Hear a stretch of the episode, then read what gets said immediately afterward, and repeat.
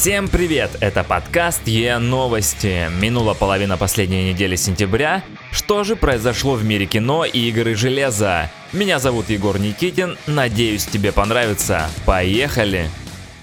Компания Paramount Pictures порадовала нас новым трейлером ожидаемого фантастического боевика Бамблби, в котором в этот раз показали не только любимого всем трансформера, но и большое количество других представителей расы разумных машин – в трейлере появился даже лидер автоботов Optimus Prime. В фильме будет и множество других трансформеров, так как битвы между десептиконами и автоботами идут не только на Земле, но и на Кибертроне, родной планете машин. Фрагмент легендарной войны тоже показали в трейлере. События фильма «Бамблби» разворачиваются в 1987 году. Трансформер скрывается от преследования и пытается спрятаться на планете Земля. Десептикон настигает его и в битве Бамблби получает серьезные повреждения. Девушка Чарли на автомобильной свалке позже находит старый желтый Volkswagen Жук, который оказывается разумной машиной. Она пытается починить робота и обучает его. Враги Бамблби обещают военным уничтожить всю планету, если те не помогут найти трансформера-беглеца, поэтому на него начинается охота. Новый фильм франшизы «Трансформеры» выйдет в прокат 20 декабря 2018 года.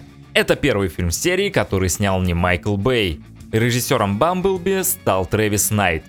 Компания Warner Bros. опубликовала финальный трейлер грядущего приключенческого фильма «Фантастические твари. Преступления Гриндевальда», в котором раскрыла тайну Волан-де-Морта. В новом трейлере фэнтезийного экшена «Фантастические твари» создатели фильма постарались показать настолько красивый мир магии, каким еще не видели поклонники вселенной Гарри Поттера. В ролике вновь появился знаменитый маг Альбус Дамблдор в исполнении Джуда Лоу. Он отправляет главного героя фильма Ньюта Саламандера, который сыграл Эдди Редмейн, выследить и убить Гриндевальда, так как сам этого сделать не может – в трейлере есть сцена, в которой Дамблдор смотрит на злодея через сквозное зеркало. Возможно, в фильме уделят внимание романтической привязанности будущего директора Хогвартса к бывшему другу.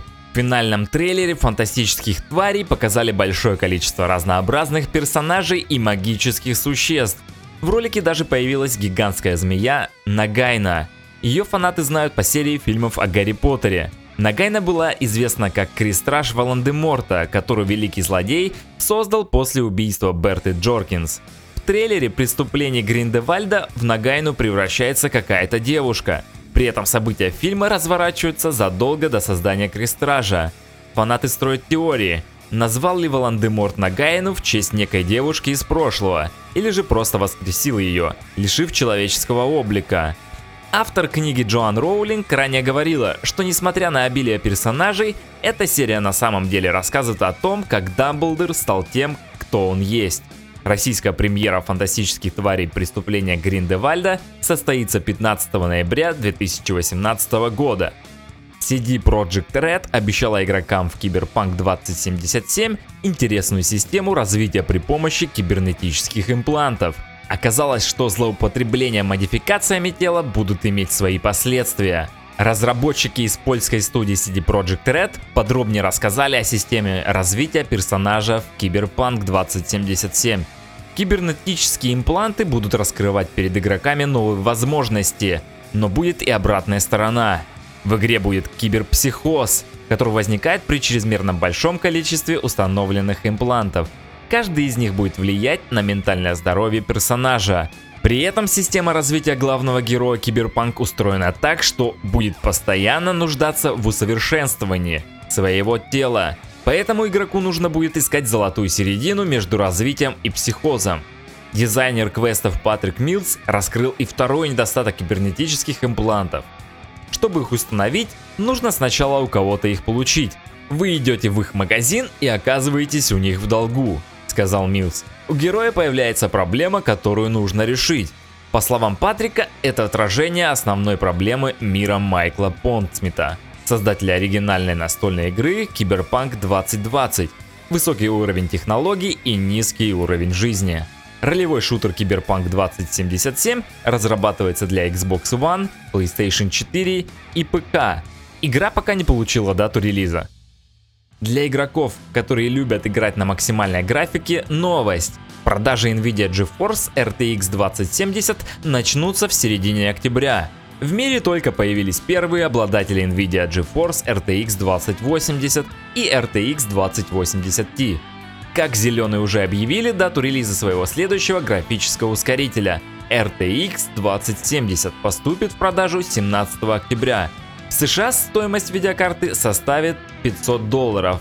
GeForce RTX 2070 станет последней видеокартой нового поколения Nvidia, поддерживающей трассировку лучей в реальном времени. Отсюда и RTX в названии продукта. На странице устройства можно поиграться со слайдером в видеоролике «Метро», который наглядно демонстрирует возможность технологии в шутере. Правда, в метро это в основном касается лишь глобального освещения. Неделю назад Nvidia выпустила 6-минутный ролик с особенностями внедрения трассировки лучей в проекте 4A Games. Искусственный интеллект учат подбирать музыку под настроение. Исследователи в области искусственного интеллекта давно пытаются научить нейросеть прикладным задачам, которые реально помогали бы пользователям. К примеру, составить плейлист из музыки определенной тематики. Безусловно, современные сервисы умеют подбирать похожие треки, но степень сходства они не анализируют, а опираются только на пользовательские оценки. Разработчики потокового музыкального сервиса Deezer отчасти решили эту проблему. Они создали нейросеть с системой глубокого обучения, определяющей эмоциональный настрой трека по ряду показателей. Для тренировок применялись теги, описывающие мелодии, анализ текста песен и миллионы треков. В результате была сформирована база данных, на которой учили ИИ. На текущий момент система уже умеет определять веселую танцевальную музыку, а также более лирическую и спокойную. Пока что система находится на этапе тестирования и не внедрена в Deezer или другие серверы, поскольку исследователи намерены протестировать разные модели обучения и на различных исходных данных. В конечном счете планируется создать систему, которая не использовала бы заранее сформированные теги и другие данные, а умела анализировать сырую информацию – в будущем подобные системы наверняка появятся и смогут подбирать музыку, фильмы и другой контент под настроение или под четкую задачу. Разработки нейросети ведутся в разных странах и имеют большие перспективы. Пока можно сказать, что это скорее помощник человека, а не его враг. Куда пойдут новые технологии во благо или во вред, будет зависеть только от самого человека, а не от машины. Это были последние новости уходящих дней. Подписывайся на нашу группу ВКонтакте, держи в курсе. И напоследок, чтобы дойти до цели, надо идти. Пока.